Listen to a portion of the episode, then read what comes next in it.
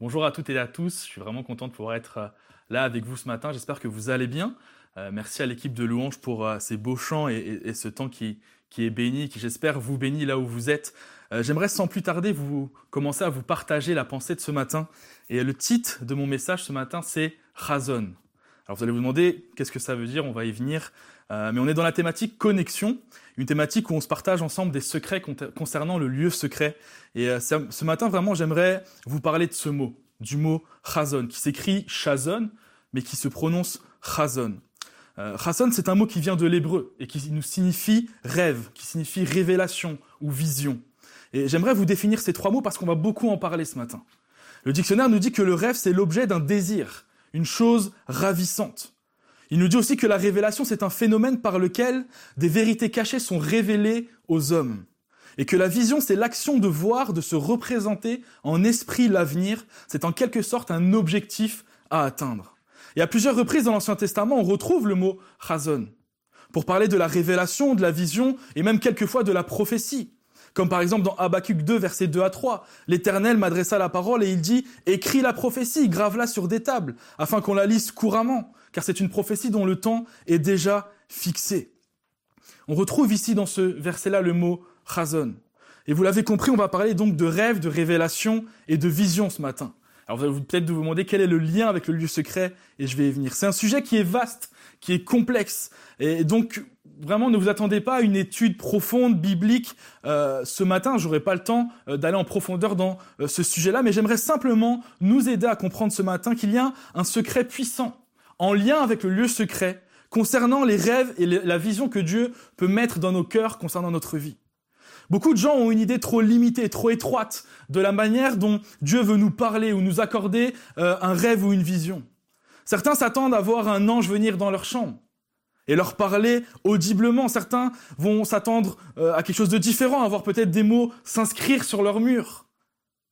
D'autres s'attendent à ouvrir leur Bible au hasard et tomber sur le verset qui va confirmer ou qui va déclencher en eux une réaction. Ou d'autres encore s'attendent à entendre une voix audible leur disant d'une voix forte et d'une voix grave, voici le rêve ou la vision que j'ai pour ta vie. Et il est vrai que quelquefois, euh, Dieu nous parle d'une manière un peu plus mystique, d'une manière un peu plus surnaturelle. Et on voit que euh, dans la Bible, euh, tout, ce que je viens de dire là, certaines personnes ont déjà vécu ça euh, ont déjà vécu euh, une, cette manière-là de, d'entendre Dieu leur parler de cette manière, mais en aucun cas on peut en faire un modèle. En aucun cas on peut en faire euh, une règle pour recevoir de Dieu un rêve, une vision ou même une prophétie dans notre vie. Je me rappelle pour ma part lorsque j'ai rencontré Jésus que j'ai ressenti très rapidement et très fortement euh, l'appel à servir Dieu dans le ministère, à, à, vouloir prêcher la parole de Dieu. Et j'ai commencé alors ce que j'appelle un, un périple de prière où à chaque soir je crie à Dieu, Seigneur, révèle-moi si c'est ta volonté. Si ce que j'ai sur le cœur, c'est ta volonté, révèle-le-moi. Et chaque jour, chaque, chaque soir, pardon, je me souviens euh, prier presque en pleurant, euh, d'avoir une révélation extraordinaire, surnaturelle, même voire des fois mystique de Dieu.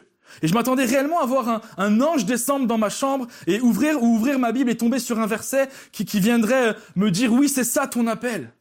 Et ça a été vraiment éprouvant de, pour moi de voir que Dieu ne voulait pas me parler de cette manière-là.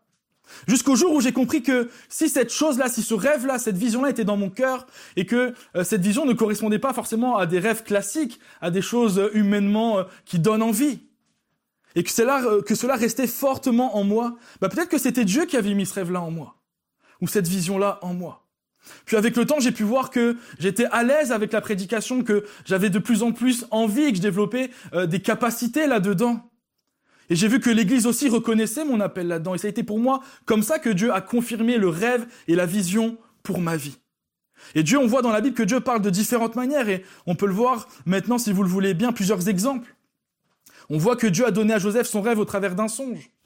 Le lendemain, on voit, euh, après que Joseph ait reçu son songe, on voit Joseph se précipiter auprès de ses frères pour euh, leur raconter ce rêve.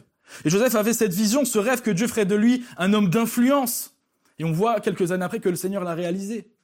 Moïse, lui, ça encore différent. Moïse a entendu une voix au travers d'un buisson enflammé. Et lorsqu'il s'est soumis à Dieu, Dieu lui a révélé qu'il allait faire sortir tout un peuple de l'esclavage et qu'il allait les diriger. On voit encore Néhémie.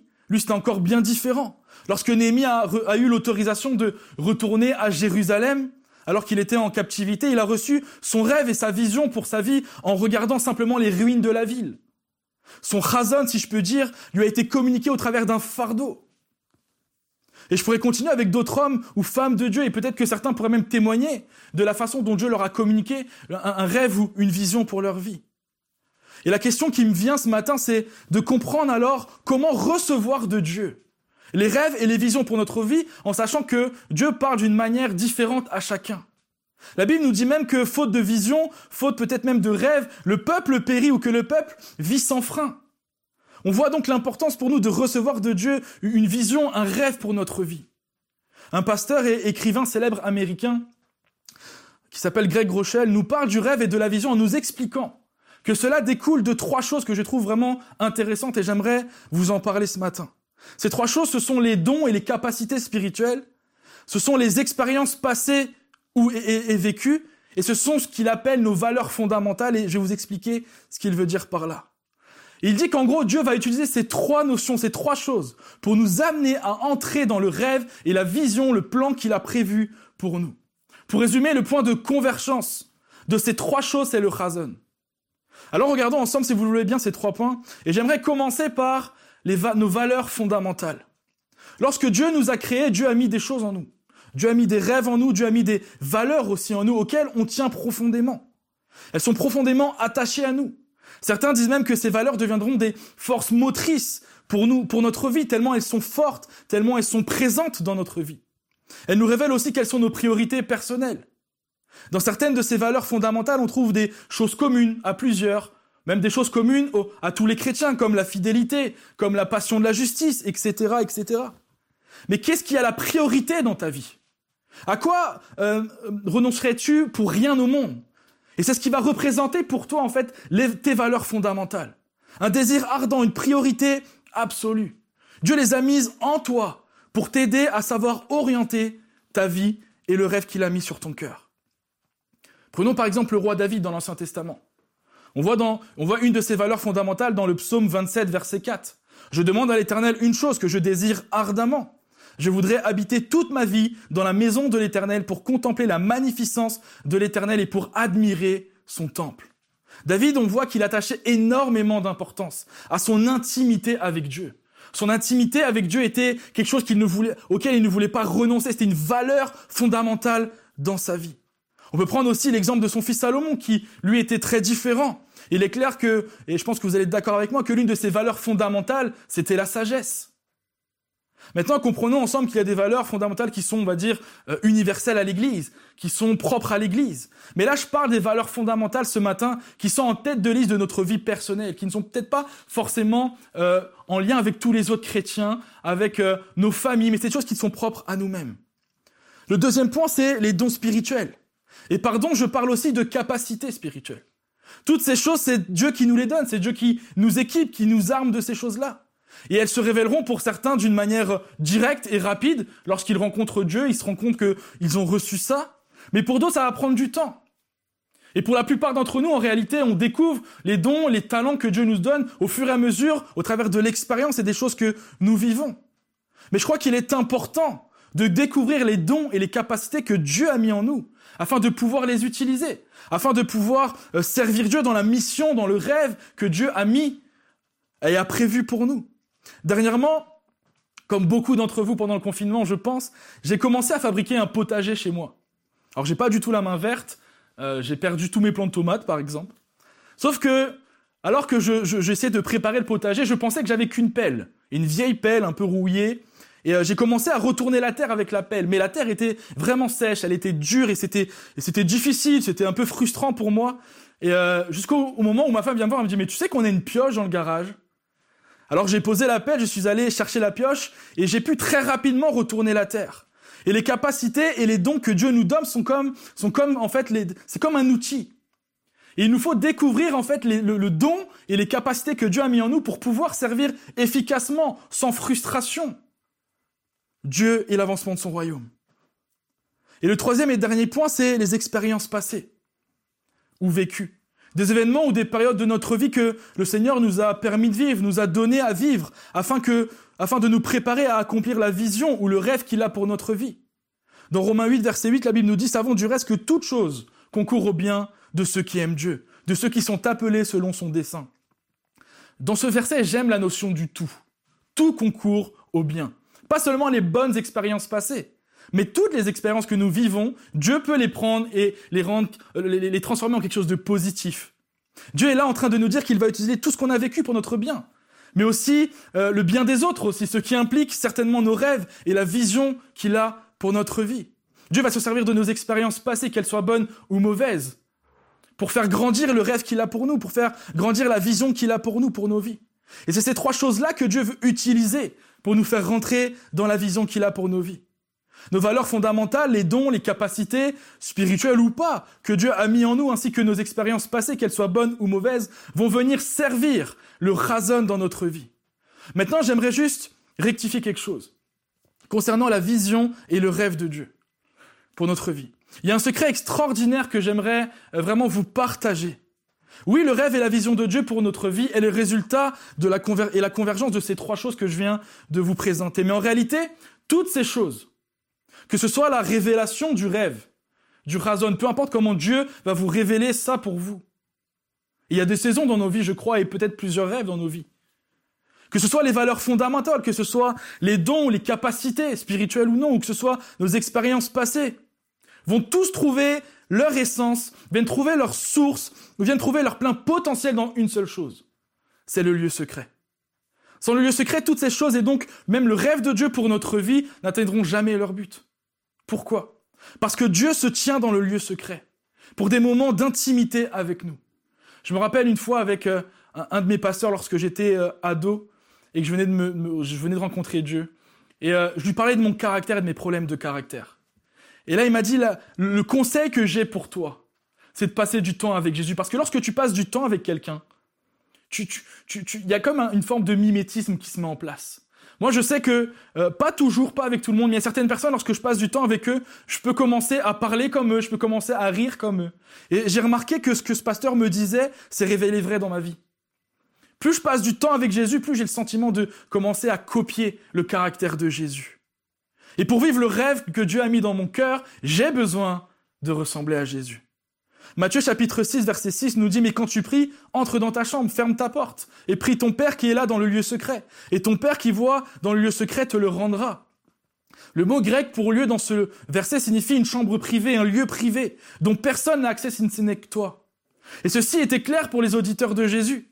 Parce que les maisons dans la culture de Jésus, à l'époque de Jésus, avaient une sorte de pièce qu'on appelait chambre, ou en tout cas qui se rapprochait de ça, qui servait, qui servait comme une sorte de placard dans lequel on, stockait euh, le vin, la nourriture, le blé. Et c'était euh, pas un endroit où tu te posais pour euh, te relaxer ou pour te distraire ou, je ne sais quoi. C'était vraiment un lieu de, de stockage où personne n'y allait si ce n'est la personne qui avait besoin de ce qu'il y avait dedans.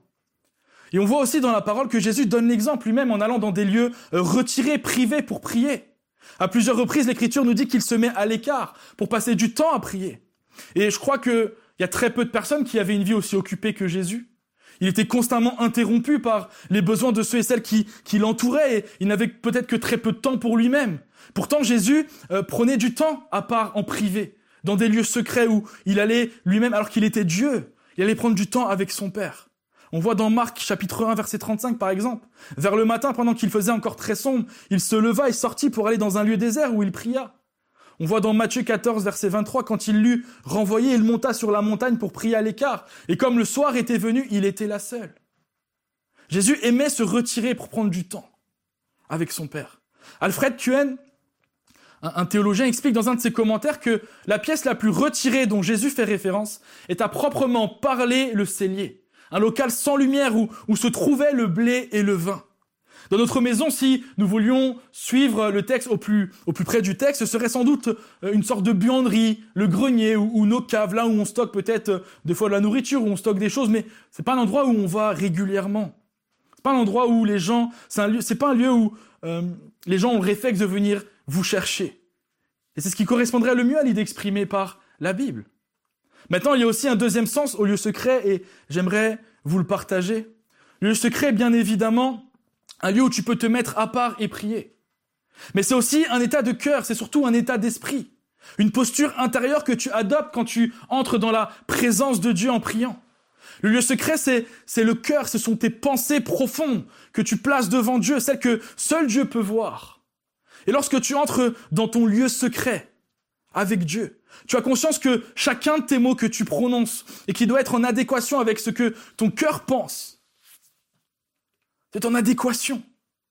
Le lieu secret est un lieu de révélation, de partage, d'authenticité et de confidence. Il faut qu'il y ait toutes ces choses dans le lieu secret pour vivre pleinement la, la bénédiction qu'est le lieu secret. Et peut-être que ce matin, tu ne sais pas quel est le rêve de Dieu pour ta vie. Peut-être que tu aimerais découvrir aussi les dons, les capacités, tous les outils que Dieu euh, veut te confier pour la mission qu'il a pour toi. Peut-être que tu veux que Dieu retravaille tes valeurs fondamentales. Tu veux peut-être que Dieu guérisse ton cœur vis-à-vis de tes expériences passées pour pouvoir le servir plus efficacement et à ton tour peut-être bénir les autres. Le seul conseil que j'ai à te donner ce matin, c'est va dans le lieu secret. Le chazon se révèle différemment pour chacun. Le chazon est différent d'une personne à une autre. Le chazon se met en place d'une façon différente d'un frère à un autre, d'une sœur à une autre. Mais le point commun à chaque fois, c'est pour que le razon prenne pleinement son essor dans notre vie, il nous faut tous sans exception prendre du temps dans le lieu secret. Que ça soit un lieu, que ça soit dans la rue, toi seul avec Dieu. Mais il faut qu'on passe par le lieu secret. Et j'aimerais terminer, si vous le voulez bien, maintenant avec cette histoire que j'aimerais vous lire si vous me l'accordez. Une histoire que j'ai déjà lue au groupe de jeunes, mais je suis sûr qu'ils ne m'en voudront pas de la relire. C'est une histoire tellement, qui m'a tellement marqué. Un soir, un homme qui visitait euh, les États-Unis, qui n'était pas des États-Unis, mais qui visitait les États-Unis, voulut passer un appel dans une cabine, téléphonique. Tous ceux qui sont nés après 2000, vous ne savez pas ce que c'est, demandez à vos parents. Mais il entra dans la cabine téléphonique et il se rendit compte qu'elle était un peu différente de celle de son pays. Alors, alors qu'il commençait à, un peu à faire noir, c'était en soirée, il commençait à être en difficulté à trouver le numéro dans l'annuaire. Il avait pourtant essayé de laisser la porte ouverte derrière pour euh, laisser rentrer un peu la luminosité, mais il y voyait vraiment pas bien. Il lève les yeux, il voit qu'il y a une ampoule au plafond, mais il cherche partout, il ne trouve pas d'interrupteur, donc il, abandonne. Et c'est à ce moment-là qu'un passant qui est plutôt sympa, qui fait preuve d'empathie et, de bienveillance, vient lui, vient vers lui et lui explique, il voit que c'est un, étranger qui galère un peu, et il vient lui expliquer ceci. Monsieur, si vous voulez allumer la lumière, il suffit simplement de fermer la porte. Et à la grande surprise de, cet homme qui était là en train de chercher euh, un interrupteur, lorsqu'il fermit la porte, la cabine qui avait en fait un, système d'enclenchement d'éclairage intégré à la porte, fut inondé de lumière. Et il repéra le bon numéro et puis il, put passer son appel. Et c'est une belle image du lieu secret. Il y a des moments dans nos vies où on a besoin de fermer la porte et de prendre un temps avec Dieu. Pas d'une façon religieuse, pas d'une façon avec des prières euh, préécrites ou je ne sais quoi, mais vraiment des cœurs à cœur avec Dieu. Et je crois que la, meilleure définition du lieu secret, c'est d'avoir un cœur à cœur avec Dieu. Et quelquefois, il nous faut fermer la porte, fermer la porte sur euh, peut-être matériellement de notre maison, mais des fois il faut fermer la porte à tous les bruits qui, qui, peuvent nous entourer, nos enfants, notre travail. Des fois il faut laisser ces pensées de côté simplement pour se connecter à Dieu. Et ma prière ce matin pour vous, c'est que vous puissiez vraiment rentrer puissamment dans ce que Dieu a prévu pour vous, en vous plaçant simplement dans le lieu secret. J'aimerais pour terminer prier pour tous ceux et celles qui ont peut-être besoin de prière suite à ce partage. Peut-être que tu es là et tu te sens peut-être inutile dans le service de Dieu et que tu as besoin peut-être d'une révélation euh, concernant ce que Dieu t'appelle à faire. Mais j'aimerais déjà t'encourager à faire tout ce que ta main peut trouver à faire, fais-le. Commence à servir là où tu peux servir. Et je crois aussi que Dieu se sert de ces expériences-là pour nous révéler euh, ce, dont il veut euh, pour nous, pour notre appel, notre mission, notre, la vision qu'il a pour nos vies, les rêves qu'il a passés dans nos cœurs. Mais je crois que certains ont peut-être besoin de prière ce matin, concernant le rêve que Dieu a pour eux, concernant peut-être des expériences passées. Et j'aimerais aussi simplement encourager ceux et celles qui peut-être ont cliqué sur le lien de la vidéo par hasard, ou par curiosité, ou peut-être parce que vous avez été invité par un ami de l'Église à, regarder euh, cette vidéo-là. J'aimerais juste vous dire qu'il y a aussi un rason pour vous. Il y a un rêve pour vous. Dieu a un rêve pour vous. Et ce premier rêve qu'il a pour vous, c'est de se réconcilier avec vous. Alors je vous encourage maintenant vraiment à prendre aussi un temps, vous, dans le lieu secret. Prendre un temps, fermer la porte là où vous êtes, et prendre simplement un, temps à, parler à Dieu, comme vous pouvez parler à votre mari, à votre femme, à vos enfants, parlez à Dieu avec votre cœur, avec vos mots, et laissez-le euh, se révéler à vous et vous parler. Seigneur, je te prie maintenant pour toutes les personnes, Seigneur, qui entendent ce message et qui ont besoin d'éclaircissement, qui ont besoin d'encouragement par rapport aux rêves, par rapport à l'appel, par rapport à la vision que, que tu as mis dans leur cœur. Seigneur, je veux prier pour ces gens. Seigneur, que tu puisses vraiment, euh, Seigneur, les bénir, que tu puisses vraiment les attirer dans le lieu secret, que ce soit une pièce retirée, que ce soit euh, juste simplement un cœur à cœur dans la rue avec toi, en marchant. Seigneur, je prie que réellement, Seigneur, maintenant, ils puissent recevoir de toi, qu'ils puissent avoir ce désir en eux, Seigneur, créer le vouloir dans leur cœur, Seigneur, de, de venir se placer devant toi. Seigneur, je veux te prier aussi pour euh, toutes les personnes qui ne te connaissent pas et qui sont là peut-être par curiosité, par hasard. Seigneur, vraiment, euh, on est heureux de les avoir avec nous et je te prie, Seigneur, qu'ils puissent eux aussi euh, comprendre cette révélation du razon, du rêve que tu as pour eux. Parce que Seigneur, tu as un rêve pour nous tous, Jésus-Christ. Merci de te révéler à eux, Seigneur. Merci de leur montrer combien tu es un Père qui les aime, combien, Seigneur, tu es fou amoureux d'eux, Jésus. Que ton nom soit béni, Seigneur Jésus. Amen. Allez dans le lieu secret. Que Dieu vous bénisse et on vous dit à dimanche prochain.